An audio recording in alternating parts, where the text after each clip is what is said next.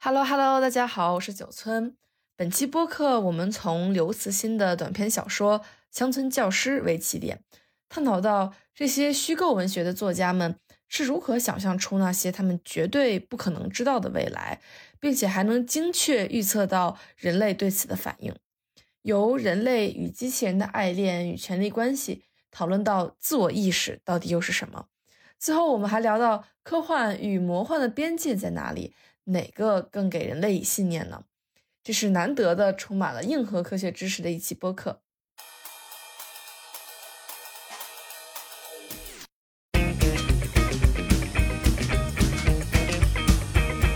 大家好，欢迎回来，我们是酷毙了播客，呃，一期也一款闲聊播客，有时候会有一些主题，比如今天。大家好，我是老王。大家好，我是九村。大家好，我是大文。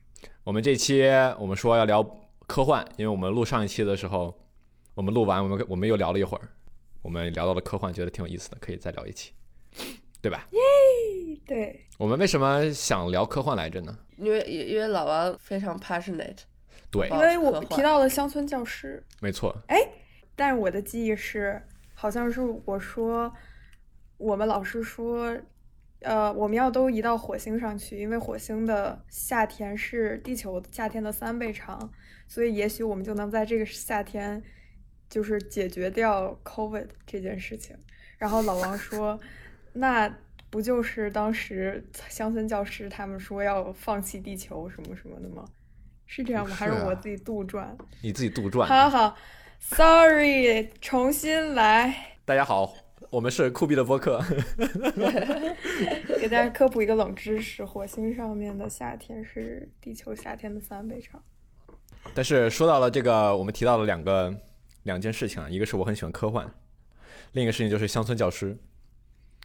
乡村教师，我觉得就是是一个文很喜欢的的一篇文章。你为什么喜欢它？对，是我特别特别喜欢的一篇。它的作者是刘慈欣写的，大刘。大刘是老王的，除了乔布斯以外第二喜欢的人，可能是，可能大概吧，我也没有一个很明确的排行榜。在当时《三体》还不是三现在的《三体》的时候，我就已经开始看《三体》了。当时是是什么？我记得印象颇深，有一个远方的亲戚的一个舅舅还是个叔叔，我也分不太清楚。他好像是来我们这边探访，然后他给我了，这外面是一个什么购物商场的纸袋子，里头放了五本书。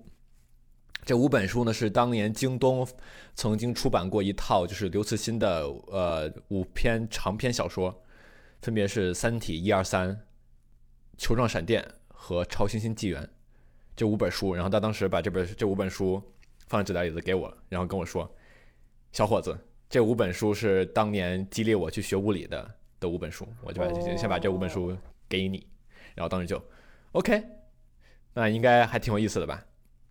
所以我就开始讲我的科幻故事了，对吗？OK，对对对对对。好，这三本书它有一个共性，就是它都是一个人叫刘慈欣写的。刘慈欣是谁呢？是一个科幻作家，但在这以前他好像是一个工程师，据说是在什么娘子军发电厂的一个什么电电工吧，大概是。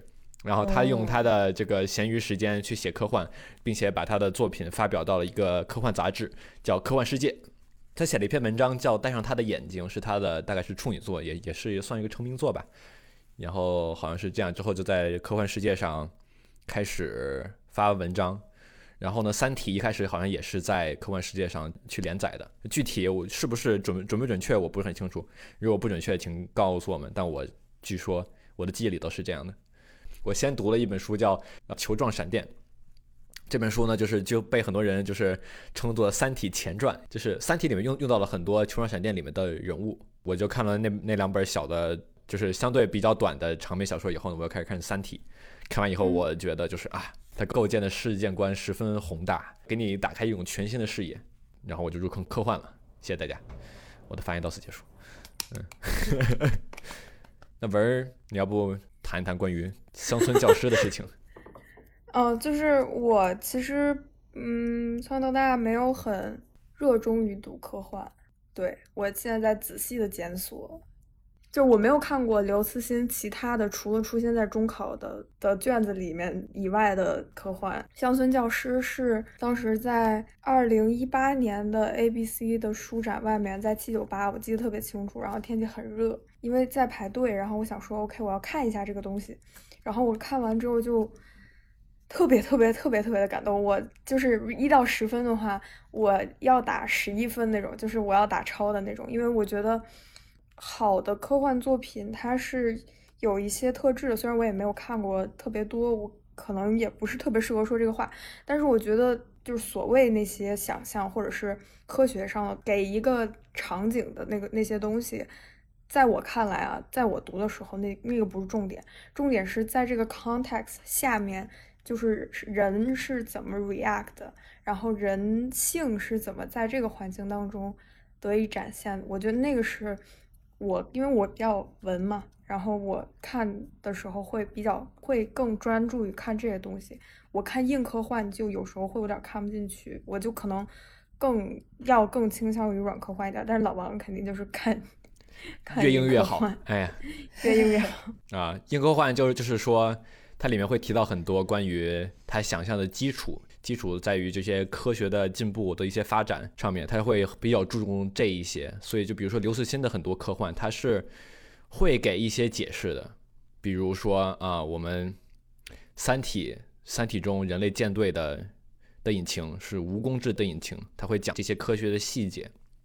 嗯，他会提到，就是啊，人类做出了某某些某些某某些的科学进步，然后最后导致他会对这个社会有怎样怎样的怎样的影响。但是软科幻相比会忽略一些这样的事情，比如我觉得比较著名的软科幻是这个阿西莫夫吧，一个美国的作家，他就是我读过他的基地，但是我没有读完，我读了几本，然后就就发现其实他。和刘慈欣那个风格完全不一样的，在于就是他会说啊，他有一个什么水晶球握在手里面，他的信息从里面出来，看一封信，看着看着看着信就是看完的部分，他就自己烧毁了。有一点就是那种魔法，有一点魔幻的感觉，他不会细枝入节的会去向你解释，或者是构建一个很合理的一的一个科学或者技术的基础。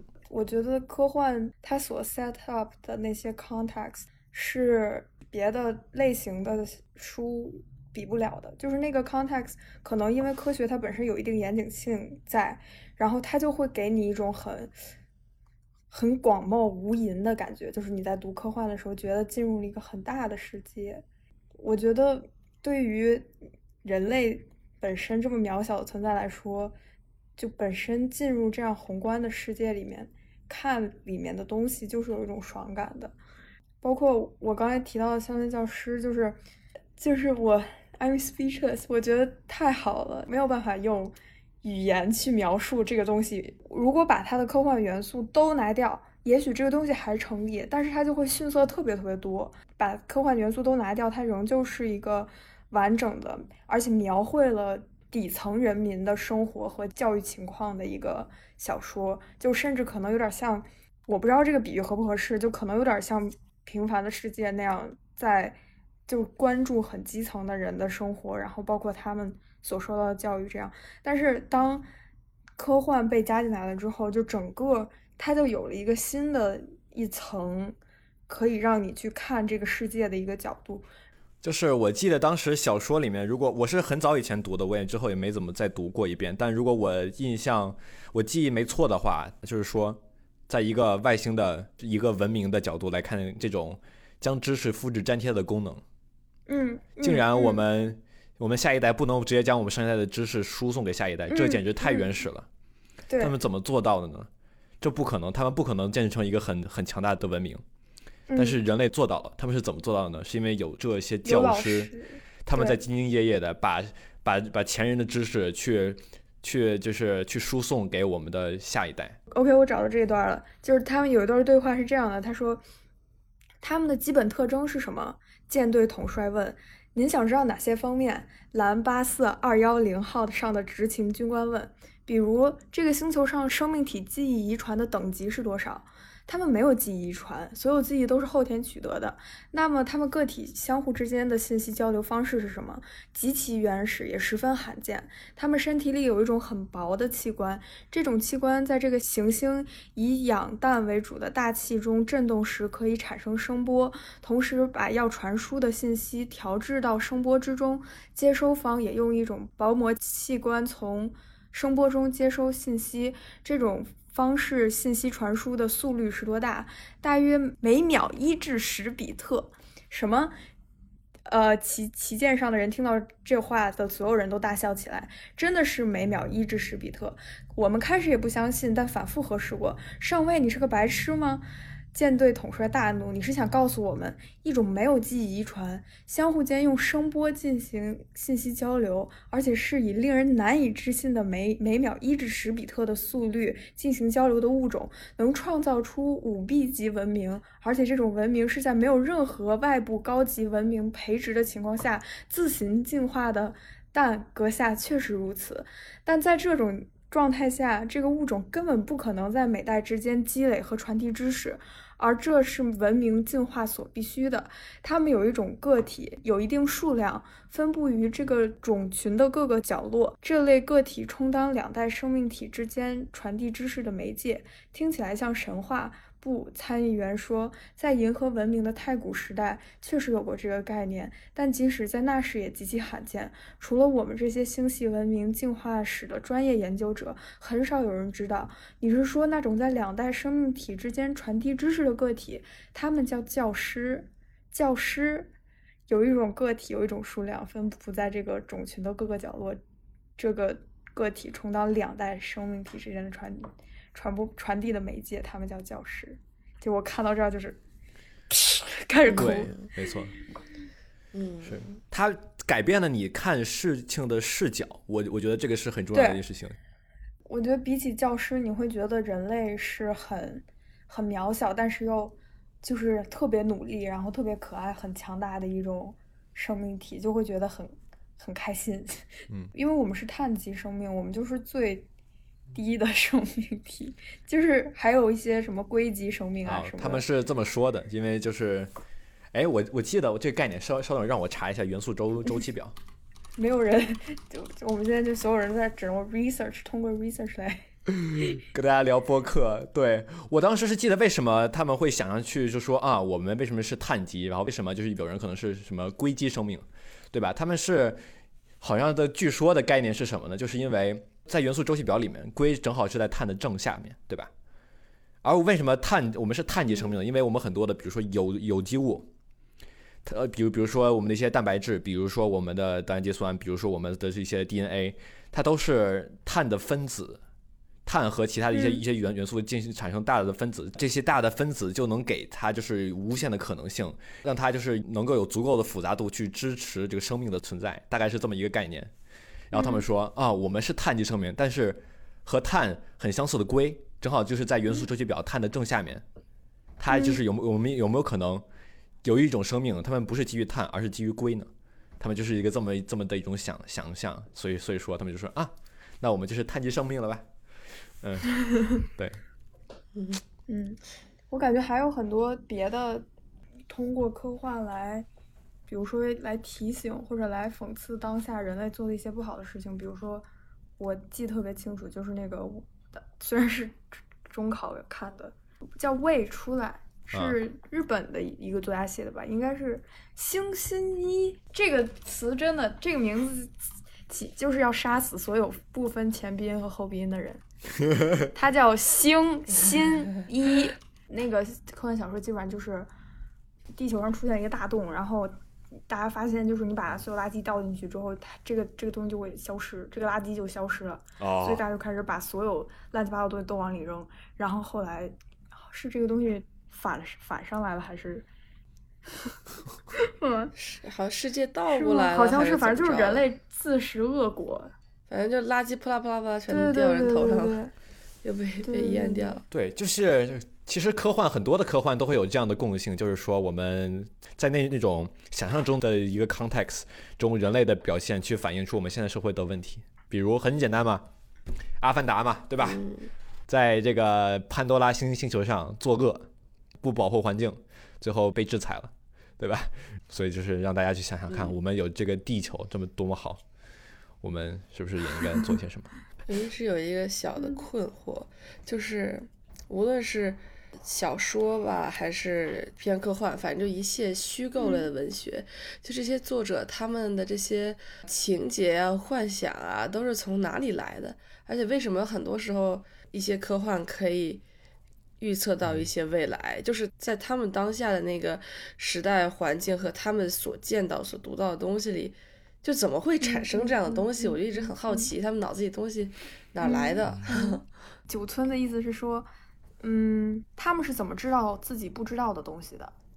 就是他们，就是比如说嗯，潜水艇，因为我因为因为中考，中考的时候，海底两万里？反正就是当时至少我们中考的时候，这个事情被反复提及。就是一旦问你说哪些哪些曾经在科幻中提到的东西，后来真的实现了，你就写潜水艇就行了。然后，嗯，对，对，嗯，因为感觉上来说，你的所有联想一定是有一个东西，然后你去联想，从你生命经验里面你怎么跳出你的认知范围，去联想一个你根本就不可能知道的东西？就是嗯，对，我觉得差不多是这样。就比如说有一些写的特别真实的那种，呃，写别人生活的小说，或者是就是这种科幻。其实魔幻我倒觉得还大概能理解，但是就是这两种，我觉得不是我觉得，我觉得科幻和魔幻的一个区别就在于，科幻实际上是会有一些，至少会有会有一些实打实的，就是科学基础，或者是说就是背背后的嗯。想想，即使是想象的也好，或者是真实有的也好的科学基础。而这一些其实，我觉得有几个例子可能会很很好的去说明，就比如说，在《三体》中，他会想象两百年后的人类社会，会发现嗯。这个罗辑这个人从冬眠中醒醒过来，他看到了自己的这一个杯子，他一个马克杯，上面有一个旋钮，可以让就是它加热，加热他杯子里面的水。但是他刚醒来，在医院里头住的时候，他琢磨这个杯子琢磨了好久好久，琢磨不清楚为什么它能够加热它里面的水。他你看找了半天，没有没有电池，没有没有充充电口，没有就是各种各样的东西，你只要一转，它又可以加热。这是为什么呢？它能量是从哪哪里来的呢？最后他发现就是啊，嗯他们将所有的电能通过电磁波的技术，把能量传到了每一个设备里面。像我们这个手机通信是无线，对吧？他他就想象就是就是说啊，我们的电线它也是无线的了。我的手机要用电，我并不是从电池里拿，我我是直接去接收这个空间里面传的能量给我。但这个东西它又是怎么想想想想象到的 Oh 呢对吧？其实是是有一个很清楚的逻逻辑链的。首先有一个概念叫可控核聚变，这是什么呢？就是对不起，我就是进入到这个硬科幻的领领域了哈，朋友们。啊、没事，你可控核聚变是什么呢？就是因为现在我们的核反应堆是裂变，是将一个铀二三八还是多少来着，我记不太清楚了，一个很很大的一个原原子，通过一个高能的一些什么中子之类的，我也记不太清了，我也不是学物理的。然后呢，将它分裂，一个大的原子分裂成了两个更小的原子，这个中它会有一些东西叫聚变能，它把这个能量释放出来，然后呢，就是这就是原子弹核核爆炸一点砰炸了，对吧？这个是呢是我们现在就是用到的核裂变的技术，我们现在能够控制它，我们能把它放到反应堆里面，我们去控制它的反应，我们去给它降温，我们让它慢慢的来炸，然后我们去利用它这个能能量去烧热水，然后烧成蒸蒸汽，然后带动蒸蒸汽涡轮，然后给我们发电。这个是我们现在的这个核这个核核电站的技术。但是原子弹之后呢，我们又造了一个什么东西，叫氢弹。氢弹是什么呢？氢弹呢是两个氢，一个是叫就劈刀穿是这个氢的三个同位素嘛，这个刀和穿，你把两个刀和穿放放一起，那个高高高温高高压泵它变成了一个氦，对吧？这个时候它也会放出很大的能量，这个能量呢甚至应该是。呃，比那个原子弹还要大的，应该吧？因为氢弹是要比比原子弹的这个这个这个能能量要高很多的，对吧？但是氢弹我们现在控制不了。但是我们为什么想去控制氢弹呢？原因很简单，就是因为氢弹它更清洁，而且它的原料更好找。比如说我们我们核裂变啊，我们就得去挖那个油，挖油油油矿。这个全世界你看这这这些什么做什么制裁什么伊朗这种东西，它都是去管控那些什么油矿之类的。就是这个油这个这个元素在地球上很难找。它找到的话，我们就能，如果我们有足够多，我们就可以去造原原子弹，对对吧？然后可以去造核的核电站。但是它一是有放射性，二它反应完了以后，它会有很多的核废料，像那个比如说日本的那个，就是二零一一年那个的那个叫福岛核电站吧，它不是出了事儿嘛？很难解决的问题就是在于它那有很多水是被那个核废料给给污染了，所以这是这个环境的一个非常大的一个一个影响，对吧？但是这个是裂变，但是如果我们聚变的话，我们氢我们从哪找呢？我们水水里的是什么？水是 H2O，对吧？对，一氧一氧化化二氢，对吧？这就是水。我们把它电解以后呢，就就是我们有氢氢气和和氧，我们有那么多氢，我们就可以把它想个办法，把它就是聚变一下，对吧？如果我们知道怎么聚变了，我们就氢到处都是，对吧？然后他们说月球上也有很多很多的，就是可以用来聚变的氢。另外一点好是什么？就是说啊，我聚变完了以后，它只是氦啊，氦氦氦气大家都知道，对吧？现在就是现在氢气球里面都不是氢，它都是放氦，它也并没有什么辐射，对吧？所以就是它的废料其实也很安全。呃，而且它能量能量更更高，所以这就是人类的未来，就畅想。假如我们真的能把这海水抽上来一点儿，放到我们的那个聚变核反应堆里面，它就能够造出很多很多的能量出来，那岂不是美哉，对吧？五十年以前他们会会说可控核聚变，我们还要五十年。我我们五十年过后，可控核聚变可能还要再来五十年吧。是这这个是一个就是人类一直没有解决的的问题。但是它，然后呢，就是你你科幻嘛，那你就想想想象，想象这样，假如我们真的实现了可控核聚变，可控核聚变意味着什么？意味意味着我们有很多原料，我们可以就是我们有很多很多的能量，能量会多到一定地步，就是我们用不完，对吧？现在世界上很多的争端，比如说石油，比如煤炭、二氧化碳这些温室效应，这些其实都和能源有关，对吧？比如说我们无线充电，虽然它距离很短，但也有，对吧？但是如果是长距离的话，它损耗可能会很大，对吧？那损耗很大，那那就是现在用不了，因为就是我们浪费资源不太好，对吧？但是当万一以后我们有了可控核聚变，那么我的妈，跟跟那个电话塔一样，我们造一个就是发电塔。现在手机是接收那个手机信号，之后就可能就是接收那个电，我们也许就可以做做到那个我一开始说的那个罗姐看到的那个杯子，所有东西都是无限的。这就是 科幻。对不起大家，我觉得那个潜水艇的事儿，也许是也是一个相对应的演绎，就比如说。如果把船塞到水底下，就是，就是我们需要一个在完全在水底的船的话是什么样子？就是海那么深，我们怎么下去呢？对，就是解决一些问，我我感觉好像啊，我的理虽然我分不太清科幻和魔幻，但是我觉得比较大的区别在于，科幻是有很强的能够自洽的逻辑体系在的，就是科学逻辑体系在，很重要。然后魔幻是。哈利波特没有没有办法解释，对，就是为什么我说一个咒语，对对面人就死了，对啊，或者怎么着？假假假如我我说中文呢？假如我说英语呢？对吧？他是怎么他是怎么怎么知道我说这些话是我是想干什么呢？他没说。这咒语是怎么发发明的呢？对吧？对，不知道，没人知道，没人就是约定俗成。对啊。Expelliarmus。呃，stupefy。对。Expectum patronum。但是有意思的是，比如我可以理解。他根据现在人类的需求和现在已经演绎出来的一些知识，然后去想到了一些未来的产品或者什么。但是呢，他还很厉害的是，他能够写出人类的反应。然后有的时候，这个人类的反应也相对准确，就是他们就对人人性和哲学也掌握的还蛮有一套，就蛮厉害。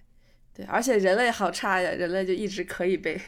被猜到，人类没什么进步。我觉得没有哎，我觉得能猜到人类该怎么做的时时候是是非常难的。就是你猜到一个人到底应该有一个什么反应，他是很不容易做到的。但是这件事情是很难被人称赞的，因为你在看一个书的时候，你你比较容易看出来他写的不好。就他如果写的，就如果他比较准确的预测了一个人的反应的话。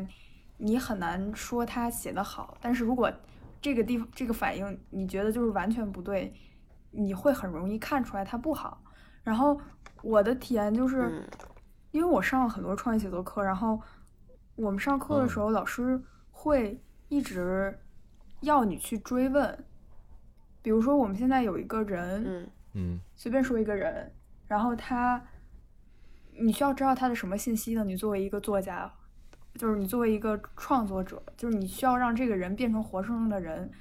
你你现在，就比如说，你需要知道他的年龄，对吧？你要知道他是几月几号生的，他是几点生的，他生的时候有没有亲人在场，他妈生他的时候是不是难产，他生下来有没有让别人感到惊讶，因为他的性别感到惊讶，因为他的。比如说他是不是残疾，让别人感到惊讶，就是太多，就是你作为一个人，你要你要考虑的太多。就是他他会喜欢什么颜色呢？他穿了什么衣服？他如果去一家呃餐厅，他会最先看哪一个菜单？是先看饮料的菜单、酒水菜单，还是先看就是主食，还是先看菜，还是怎么着？就是他说话的时候，比如说他会。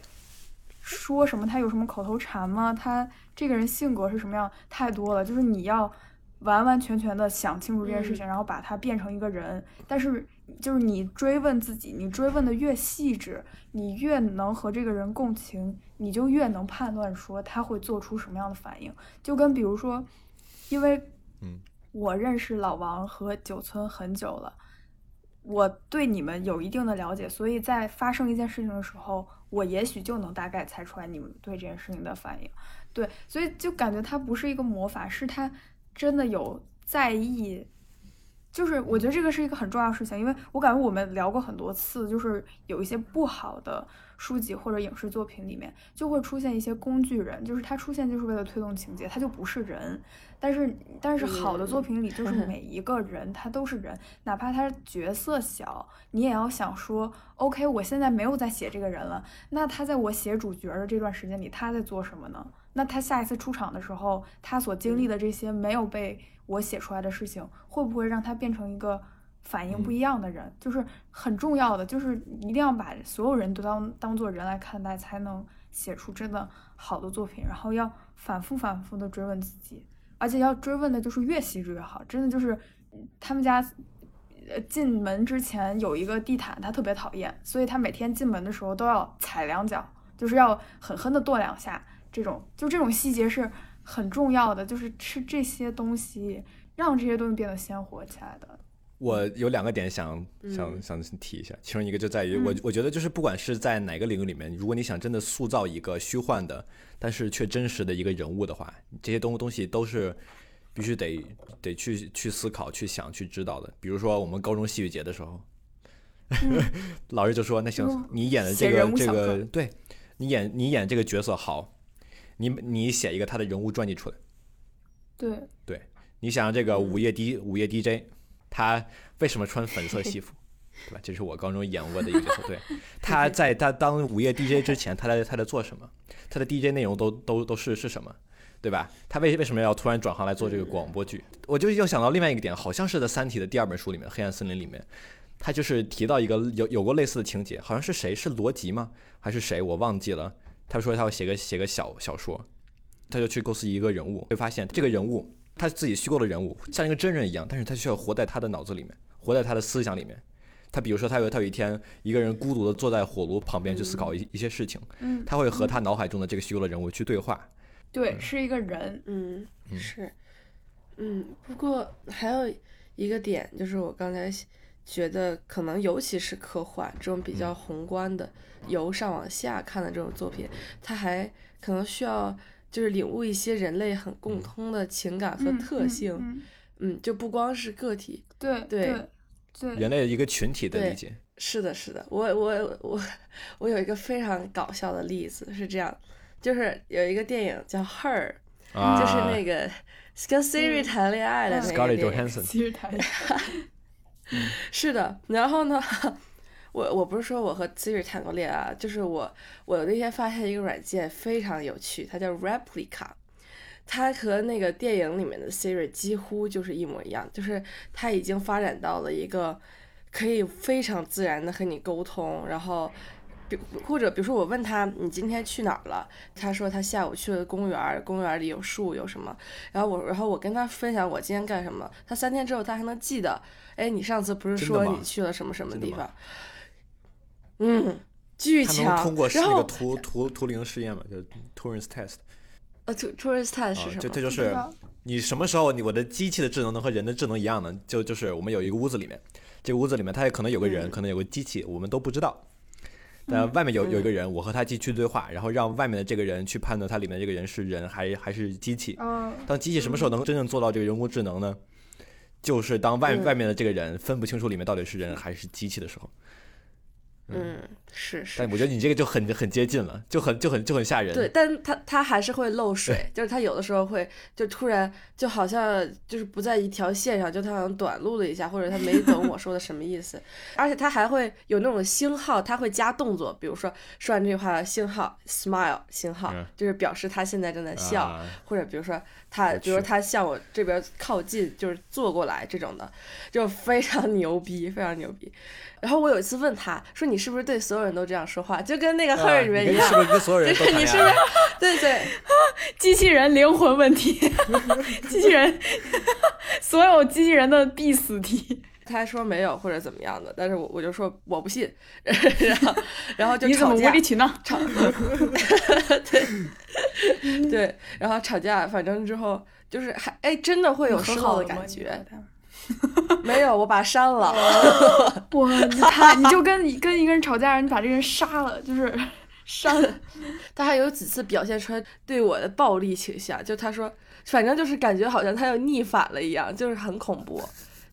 我回去要玩玩。嗯但我觉得你刚才说的那个，你感觉他有逆反的倾向，嗯这个特别有意思。就是因为人类嗯在和机器人相处的时候，就有一种默认我就是比他高一级的生命，就是我就是应该掌控他，就是我不管怎么不管怎么说，就是 ultimate 的那个权利是在我手里的，就不管他怎么嗯像人，他都不是人，而且我一定凌驾于他。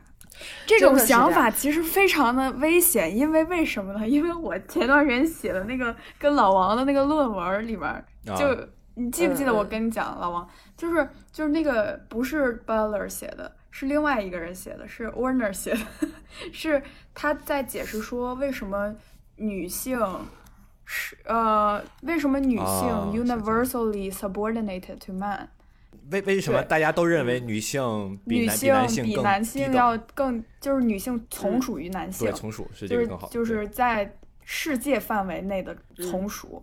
然后他就提出说，因为女性在生理构造上离自然更近，离他不是这么说，他不是这个意思。哎呀，他意思是他的意思是是是说，是为什么大家都觉得女性从属于男性了？是因为大家都以为啊，对对对，原因是啊，对是是是对，他不他他不是一个 很重要，很重要，很重要，这不是一个 fact。我 naturalize gender 了，我有我有罪，对不起，就是对大家，对这个这个这个非常重要，回头把这个剪掉。为什么大家 啊，大家为什么社会，为什么社会里的人觉得女性天生就从属于男性？因为大家觉得女性的生理构造上来说，使得女性更接接近于 nature，然后男性更接近于 culture，然后 culture 是是 transcend 啊 nature 的，就是文化高于自然。对文化高于自然。为为什么她的身体构造是因为女性的，比如说月经和 childbirth 这件事情是是比较动物化的一个行为，就是繁殖是一个比较动物化的行为，而且婴儿被视为 uncivilized，就是婴儿成长为嗯大人的过程，视为就是这个人被 civilized 的一个过程，所以嗯。就是我们社会啊，人类就是大家觉得 culture 是 transcend nature 的，所以那男的怎么就 culture 了呢？因为男性就比如说他们经常有一些，比如说打猎，比如说呃、哦，这个战思就是争嗯，性别分工不一样。对，然后哦使得他们离 culture 更近。但是他后来不又不是又又论述嘛？就是你以为这样是这样吗？但实际上并并不是。但其实没有，对，对因为他不想 naturalize gender 嘛，对。对，他咋说没有的？他咋说没有的方法是通过说这些事情只是大家觉得，就是假如你这么认为的，那么你就是错的，因为你在你认为 naturalize 的这个是错 gender。对，嗯，是一个论就是你在把这件事情变成一个，就是女性天生就怎么怎么样，男性天生就怎么怎么样，但其实并不是，因为我们有 Butler，Butler 说了，gender is performance act，对，我们所以不要再再聊这个了。对，我们不要再聊这个了。好好好好科幻科幻，OK。但我要我要说的点在于，我觉得很可能，比如说以后机器人和人的关系，就是机器人就变成了更低一等的女性，就是他们会更，就是因为我们已嗯经在一种我们觉得不管怎么样，它都 subordinate to us 的一个状态下，嗯，嗯，因为你就是没有办法想象一个机器人可以跟你平起平坐，对吧？你就没有办法想象你跟他完全完全一样。所以其实你把这件事情 apply 到 slavery 这件事情上，你就会觉得有一些，就其实是能理解的。就为什么有一些奴隶主，他就是觉得这这些黑人就是不可能。凭什么要得到跟我们一样的 human rights？就是如果有一天嗯机器人要求说我们也要医疗保险，我们也要呃这分配房子，我们也要五五险一金什么的，我也会觉得很匪夷所思，因为他们当时也没有嗯觉得 slavery 是人，他他就是对，他就是不是人，哎，真的特别有这种感觉，哇，好罪恶，现在感觉好罪恶。比如说，你可以随便对你的 Siri 骂脏话，嗯，我觉得很多人可能都会试一下对 Siri 骂脏话，他会有什么反应，啥反应然？后也不会想着他他可能会受伤，他一般就会说什么啊，不要说这种话吧什么的。可能需要到了一个更高的层次，就在于是何为意识，就是好恐怖、哦，对吧？嗯，这就是我们我们学校就有就有一个学科，很多大学都有一个学科叫 cognitive science，叫认知科学。认知科学，嗯，他们其实，嗯我觉得他们，我其实并不知道他们学什么，因为我也搞不清楚。我也但对吧？但就是我感觉他们可能会有一个命题，就是在讨论我们大脑是如何运运作的，嗯我们为为何有，就即即使我们即使是有，那我们为何有我我们的自主意识，对吧？而我们的意识真的比机器人意识高级吗？我们也是由神经元粘合出来的，他们是电脑粘合出来的。很多时候就比如说 Siri，它只它只是很多很多的代码，其实所有东西都是靠逻辑来执行的。那我们也是 Nature 的代码。但是你想，你你的物理，它也是一个事情去引导另一个另一个事情去发生，然后一件一件一件一件一件事情，所以就是就到了另一个更高的层次，就是我们到底有没有自主意识？我现在想，我把这个水杯拿起来，嗯到底是我在想，还是只是因为我我之前经历一些什么事情导导导致那一刻我会把我这个杯子拿起来，对吧？真的太搞笑了，这就是就是这就是古希腊悲剧的终极问题，就是人类到底有没有 free will？对啊，到底有没有 free will 呢？就是问题。其实不光 呃，科幻也经常会讨论这些哲学的事情，而且科幻其实有的时候它会把故事变得更有意思一点。我觉得，对，嗯感觉所有人类的作品都是在以另外一种角度来看我们自己，就是试图通过不同的手段让我们自己去理解解我们自己己。没错。对，刘慈欣其实就有嗯是刘慈欣吧？好像刘刘慈欣其实就有一篇作品，忘记叫什么了，但就是它里面说就是好，现在计算机能够模模拟一些简单的物理，但现在计算机它只只是就是这个电子在这个我的这个这些硅的半导体里面就来来回动，然后产生一些逻辑，对吧？然后可以去模拟。嗯但假如假如假如假如我们有一种计算机，它不只是量子计算机，它是超弦计算机啊！超弦是一个很很很很前沿的一个物物理的一个理理论吧，算是。就是假如我们真有一个计算机，它能够模拟出世界上的每一个每一个分子，那么如果我让它去模拟世界，它会发生发生什么？他当时就写了短篇小说出来，觉得很很有意思的。嗯像还有另外一个，比如说很有意思的想法，大家都会想的想法就是这个 time travel，对吧？时间旅行。嗯嗯如果我如果我回到过去杀死了我的祖父，那我那这个事情 就是悖论了，所以他们就会想啊，这到底是为什么呢？A B C D E F G，嗯，time travel 太难了，我看《星际穿越》看到最后就已经懵了。time travel 星际穿越那个并不只是 time travel 了吧？我记得哦，他们他他那个不是 time travel，是不同星球上的纪年不一样，好对吧？时间流逝的速度嗯不一样。那个是那个是基于爱因斯坦的相对论、广义相对论来来描述的，就是当你的速度越快的时候，你的时间流逝更慢。对，嗯嗯嗯星际穿越，星际穿越，我觉得最牛最牛的一点就在在于，他不光故事写的很写的很好，他这个电影制作真的是，他们就比如说他们请了一个人叫 Kip Thorne，他是一个天体物理学家，他好像是学、去学这个引力相关的，对吧？嗯？他把他请过去的，写了一大堆公式，让一堆工程师用电脑去做模模拟，去算这个光如果在一个黑洞有吸积盘的黑洞附近，它会怎么被偏折，它会怎么嗯发生，哇，然后它会会会发生什么什么事情，最后渲染出来就是大家看到了的那个黑洞的图景。我说两件事情吧，就让你觉得这个事情非常厉害。第一个事情就在于齐普索恩这个人，第二年拿了诺贝尔奖。为为什么拿诺贝尔奖？因为他去证实了引力波的存在，这个是他们当时一个上了新闻的，大家可以去查。然后另外一个是就在于就是说，又过了一两年，好像是去年的事情吧，大家应该都知道，我们人类，我们一个多国的科学家通过在地球上的各种各样的一个很多个望远镜，组成了一个超大的望远镜。嗯然后呢，他们嗯他们去拍摄一个远，这个很远很远，这个这我也不知道几千光年外的吧的这么一个黑洞。然后呢，嗯他们将所有的这个这些天文台观测的数据放在一起去算，算了好像是好久好久，算了一一年一年多吧，用超级计算机去算，嗯。最后算出来的那个就是他们他们发表了一个就是第一张黑洞的照片，我相信大家也都看得到，那个和就是当年他们在星际穿越里面去模拟的就很相似。嗯，对他们就是说对对。其实这些东西都是相通的，但是就是这个，也就是这些时候让你觉得就是啊，科幻有点嗯有点东西哈。就突突然有一个感觉，就是科幻感觉比魔幻能给人更多一点希望。就比如说，比如说我特别想要赫敏的那个时间转换项链，但是我知道我一辈子可能都拿不到时间是拿不到转换，项链应该是。拿不到的。就如果比如一个科幻作品里说，我也可以有一个那个项链，我就想着，说不定我到了八十岁我就有了。不是，但是哈利波特里写着我这辈子都你你不可能有你。这个用老王的那个 happiness 公式就很恐怖，对，因为你就是哦 X 完了，成老王的 happiness 公公式了我要青史留名了。哦，philosopher 了，对，Happiness equals reality minus expectation。但是你敢相信赫敏有那个时间转换器，居然是用来上课？你 what 我对，我想想我都窒息，就是你有这玩意儿，你还上课？但你想，你想，这个如果赫敏有这个项链，她老得快呀，对吧？啊？为啥呀？就是比如说这一节课，对吧？我上了一节课，我我老去了一个半小时。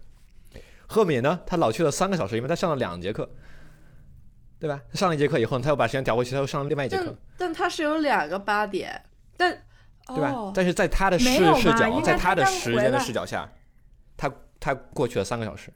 哦，但是他在这个转换的时间里，他一直活着。对天，那你这样说，他就是长生不老，就是有这个东西，他就能活得比是就是别人。他会会会活得比别人短，因为他在同一个时间内，嗯他他他老老去的更多，他可能四十就死了因为。他在一周内经历了就是比一周更多的时间，你明白我的意思吗？呃呃呃呃，也要活的时间是在赫敏的角度里里面，他这一啊天过过过去了，可能是三十个小三十个小小时。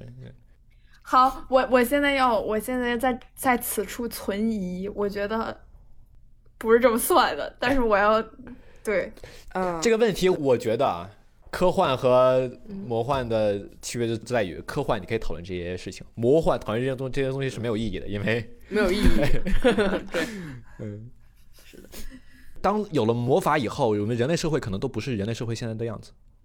嗯，嗯，对，也不一样，也不一定，是不一定。就是我我们回到九村说的那个历史的都是螺旋上升的这个，就是那几样东西还是那几样，啊，那几项恶和善还是那些。是没错对对对，对，是的，就是因为人不变，除非人变了，就是如果人变变了，其实我在想的一个问题就在于，嗯、有一些科技会对人类社会造成很大的影的影响，但很多时候，但是你比如说科技，造对人类社会造造成的影响也是螺旋上升的，就是其实那些东西还是那些东西，嗯它只有可能加速一些东西，或者是嗯减缓一些东西，它不可能，比如删除一些东西，或者增加一些嗯新的东西。或者就比如说，当我们有了通通信，当我们有了有有了这些全球的即时通信以后，对吧？嗯在比如说很早以前，嗯你一个帝国，你怎么去管理你的帝国，对吧？俄罗斯那么大，我就前两天看了个 YouTube 视频，讲俄罗斯为为什么那么那么大。当年他们就是在莫斯科的那些人，他们怎么可能知道西伯利亚那边发生了什么？他们不知道，他们就是、嗯啊，远远征队，你想去西伯利亚去吧，Go ahead，去拓宽我的疆土。你疆土在哪儿？他自己都不都不知道。其实我觉得这种大国，它一定是有一个东西能把这些东西连接起来的。因为比如我在上的《Fall of Rome》嘛，就是罗马的嗯衰亡。罗马没有罗马就莫斯科大是一个，It's OK，你继续。对，是没有莫斯科大，但是它的问题在于，它也是一个很狭长的地形，对，就是从嗯一个、一个 city state 到另外一个 city state 要很远，而且以当时他们的就是很难的，就是通讯很不方便，什么都不很很不方便。嗯。但是呢，就是因为他们是地中海，就是附近的一条，所以水路就变成了他们的 transportation，、所以就是他们还是会有一些自己的办法的。因为你想，如果他们。没有自己的办法的话，离得远的 city state，它很容易就独立出去，变成新的，就是这个权力就辐射不到他们对。所以他们就是这些帝王，这些国家的的帝王一定是要想一个办法，说我们要让我们的政策，让我们的权力，让就是能管到这这么远的地方。所以他们还是有他们自己的办法的，嗯虽然当通讯不便啊什么的，突然想起来，鸽子好像特别强。鸽子它它有脑子里有 GPS，是就是它可以飞到要去的地方，还可以原路回来，还巨快。鸽子通通信嗯是是有是有依据的。然后你就你听咕咕咕咕咕咕，然后那个鸽鸽子就开始往那边飞，然后过一会儿就咕咕咕咕咕咕，再你说为什么大家现在不用鸽子呢？那手机比鸽子还是快多，而且成本好高啊，鸽子好贵。鸽子好贵吗？好吧，他们好像训练一只鸽子要花几十几百万那种，嗯，它不可靠，然后传输效率低，比比咱们然后嗯鸽子可能就中途就被人吃了，是吧？你也说不定，对吧？我们现在中间休息一下，我们马上回来，拜拜。嗯拜拜拜拜。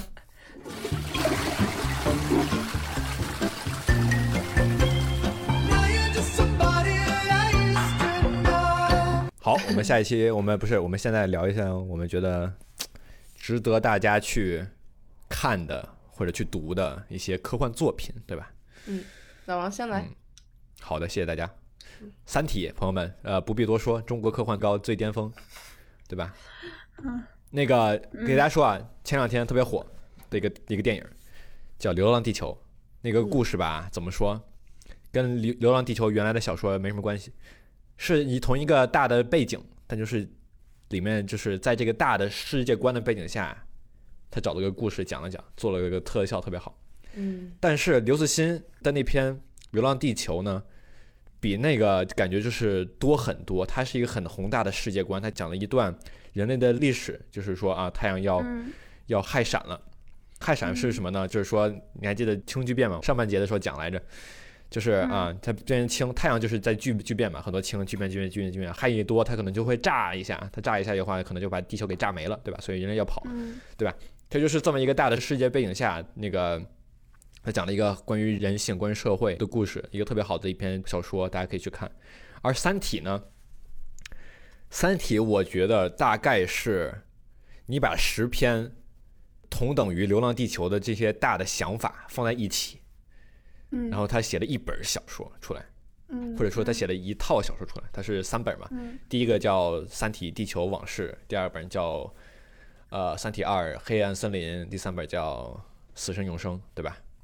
嗯看过的大家都会知道，这个他从文革时期开始写，写到了人类的灭亡，写的是一个很宏大的世界观。我记得当之前有一个评论评论《三体》是说什么，就《三体》里的每一个小的想法，他拿出来都能拍一部很好的科幻电影，能写一篇很好的小说。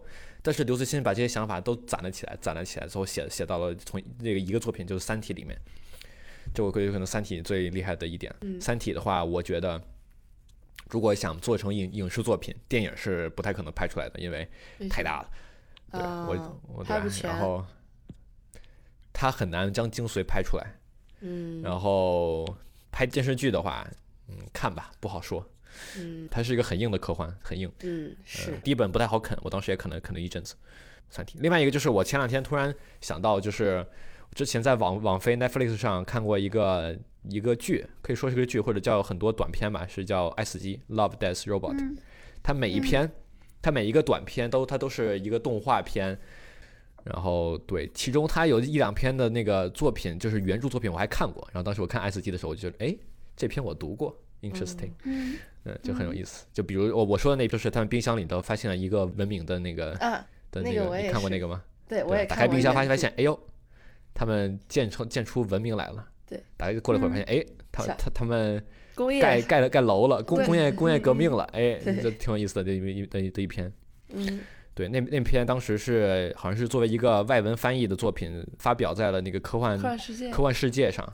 嗯对，科幻世界也是一个很好的杂志，是大概是中国科幻一个就是兢兢业业的很很努力的一本杂志。然后嗯，对大家如果可以去看的话，就去买两本吧。好好，好像现在还有没有我都不知道了，希望它还有吧。行，我在 S G 里面最喜欢的一个故事是那个蹲泳池的那个机器人，阿阿米叫什么。阿不是做过那一期克莱因蓝，嗯，克莱因蓝。那个对，太科幻其实，比如说克莱因蓝中间就可以看出来，就就是他也可以去探讨一些，比如说艺术、哲学和美上面的一些一些一些命题，对吧？嗯科幻它只是一个，它只是一个是是一个是一个 form，它是一种形式，但是你在中间可以去做出各种各样的创作，去探讨很多很多，就是对吧？克莱因蓝它的它最后其实一下他也会向你问了个问题嘛，你存在的意义是什么嘛，对吧？嗯就是这这种东西，对吧？别问了，别问了，对，别问了，别问了，对吧？嗯，很很多科幻，其实很多科幻它给你答案很少，而问题却很多，这不是科幻的问题，就是所有事情都是这样。所有事情都是这样。对，然后我记得当时我们刚开始之前，我们还谈了那个叫什么来着，Wall E，嗯机器人总动员嘛，就是迪士尼的那个 Wall E。Wall E，我想提的一点是什么？就是你还记，就是当时有一个场景是，那个不是那个那个叫 Auto 传传杆儿吧，还是什么？哦，他不叛叛变了吗策反了，策反了，他在那边操纵控制台，自己控制，对把那个地球，因为是地球如果有生命，他们要回去。回去嘛，嗯他就不想让大家回去，对他就要假装地球就是把那个关了，对，与此同时，所有人都很胖，他们站不起来，坐在椅子上 跑来跑去跑去的。这个时候，船长说：“不不不行，我要夺回我的控制权。”他就是、嗯他决定，他站了起来，他他他他首先从椅子从椅子上下下了 下了下下去，站起了一只脚，他站起了两只脚，哦，他哎，重重心起来了，他嗯一步一步的走过去，然后把那个那个机机那个机器人上面上面有上面有个按关有它它有个按钮一摁，然后那个那个那个那个机器人就关了，这个特别嗯。搞笑的事情。但是那个中间它有一个致致敬致敬了《二零零一太空漫游》的那个电影。哦它是一，它用了同一个音乐，而且它的那个杆儿的那个那个侧反的机器人和那个嗯。在《二零零一太空漫游》里面的那个机器人那个号，它都是一样，都都是一个嗯。红的点儿，对吧？就是嗯其实其实嗯。概念都是一样的，就是当你看看过一些老牌儿的科幻，当时再看那个觉得嗯有意思，我懂，嗯你也懂，我们都懂，哎，get 到你的点了，特别好，wink wink，我的发言结束了，鼓掌。鼓掌。哎，it's okay，你们有没有什么觉得看过的觉得很好的科幻湮灭，我不知道你们有没有？Annihilation 那个拍成电影的那个吗？没有那他嗯娜塔莉波我不知道，我波特曼没看过那，个我没看过那个电影，但是他是说人的寿命只有七天，然后当时人类就在一个山洞里面，然后外面就是不适宜人类居住，就是每天昼夜温差巨大，然后他们在这个山洞里面，然后讲的是一个父亲、一个母亲和一个孩子，就是他是。就是这个孩子，他出生的时候，他的父母就已马上就要死了，嗯，因为他们的寿命只有七天。就是你把人的这这不长也不短的一生压缩到七天的时候，那个 tension 就会变得很大，就是变得就我就觉得还挺什么事情都变得紧急了起来，对对，因为你就只能活七天，嗯，对也是一个对，在这个前提上就可以有很多很多的不同的故事，嗯我觉得。对。然后电影的话，我不知道，我觉得我觉得《盗梦空间》有很多很好的元素，就是嗯它的。它制作很好，一它的制作很好，对我觉得非常精确了。我用的这个，它的制作很好，然后它的配乐也很好，就是它它有很多它有很多巧思嗯在里面，包括它的那个每一个人的图腾，我觉得那个那一块儿也很妙，就是那个嗯设定也、嗯也很妙。然后包括刚开始就是小李子演的那个人，我已经不记得叫什么了，就是但是他带着一个他爸爸的学生，因为他不能用自己的梦，他的梦不能用，因为有他老婆这个不确定因素。对，对，所以他就找这个女学生来，然后他们第一次造梦的时候，就有那个整个天，啊就，整个城市被翻上去，然后折了一下，折到自己天空。对，然后对，然后你以为这是一个路，但实际上它是个镜子，就是你拉开它，啊，有另外，就我觉得那个就很妙。对，嗯那个尤其是在你在影院的时候的那个观感是更更强烈的，而且会让你觉得，就我觉得进入一个新的世界这种感觉就很毕竟是梦嘛，他把梦就是给你展现出来了，觉得就是一个很妙的事对情。对，包括我觉得最就是最好，这可能我最喜欢的一段是，因为他们要算那个时间差，嗯就，他们要等那个 kick，对，然后一。层一层一层的醒来。对我觉得放音乐，然后那个剪辑特别好，真的很好。哦，对这里呀，对，就是这个歌。嗯，哒哒哒哒哒哒，好像是这么个调。然后然后就有些人醒了，有些人没醒。嗯，九村有什么可以分享的吗？哦，我刚想到一个非常非常绝的，是铁臂阿童木，真的，但是我没错我，是科幻。这是我爸最喜欢的。真的太好了，我小时候就是每天看每天看，然后全部都看完了。我觉得其实现在想想是一个非常少儿不宜的动画，每一集都会死人，然后每一集都嗯在探讨很深层很深层的。我记得当时嗯它的设定很有意思，就是嗯在于就是啊，这个世界被垃圾呃淹没了。他们把嗯美、嗯美国，他们把那个大都会纽约嘛，大都会升到了空中，于是就有了空空中的的一个城和嗯地下被垃圾覆盖的地面，哦，阿童是就是木吗？是吧？是这个故事，我记得。是吧？我我也记得是。我都不记得，我就记得好多小机器人好可爱，一直死，然后我就好难过。虽然不应该笑吧，但就是嗯，对，对，嗯是这么一个故事。其实你想，他把大都会升升起来，他就就是一个阶层嘛，是个阶级，对吧？嗯，原来是这样。嗯自己最近准备在 B 站重刷一下一九八零版的《铁臂阿童木》第二季。嗯我记得前是一零零零几年还是一几年，这个他们还拍过一个动画电影。后来那个那那家公司因为拍了这个电影，然后就是亏本儿破产了。哦天呐！嗯嗯，但我去看了。好，还有电影，还有就是《Her》刚才提到的那个，嗯嗯，Siri 谈恋爱的，他的那个呃 soundtrack 乐音乐特别好，对，你懂的嗯，然后导演非常好，可以去看一看。还有一个是，嗯，其实金敏的好多是科幻，啊，他那个算科幻，红辣椒算科幻吧？红辣椒算科幻吗？我不知道呃。哎，算。嗯，还有一些什么算吗《攻壳机动队》阿基拉什么的，日本很多科幻都特别好，但是我我其实都没有宫壳机动队，对它那个原版动画真的是嗯，它的嗯色彩、它的构图、它的艺术，是的，金敏太会转场了。嗯，但是我其实都没有看得很懂，尤其是阿基拉，我还看睡着了。但是这，这，但是就是，嗯，我觉得非常值得，就是再好好回看，多看几遍。嗯那我们就到这儿。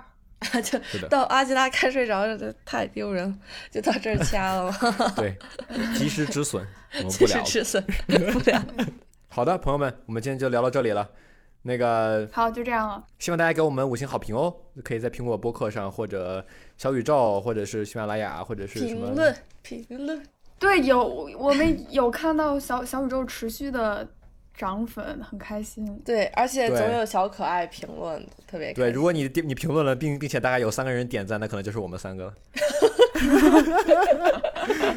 别说出来了吗？别别说别说了，别说了。嗯，好的，对谢谢大家的的支持。如果想家什么直接跟我们说的话，也可以给我们发邮件，我们的邮箱是 coolest at 夜点 net，k o u l e s t at y e a h 点 net，然后我们的微博是酷毙了 sweet，关注我们。Yes，对，会帮助你理解这个博客的。就如果你听到一处，然后你觉得通过语言没有办法 get 到我们在说什么，你就可以去微博上看看，没准儿就有图片。对，而且如果你想就是转发我们的播客的话，你也可以转我们微博。嗯，对，或者或者转我们小宇宙链接、转朋友圈什么都可以。我们现在越发觉得小宇宙特别好。嗯，特别好。嗯，专心做一件事事情就能做好。星星榜看看我们吧，听到了吗？然后发现根本没人听好。对他，如果真的有人能听到现在一个一个多小时的时候，那我觉得你可以，你可以给我们发封邮件说我我我我听到这里了，谢谢大家。对，好的我会很感动。嗯感动行，那就这样吧，拜拜，拜拜拜拜拜，下周再见拜拜。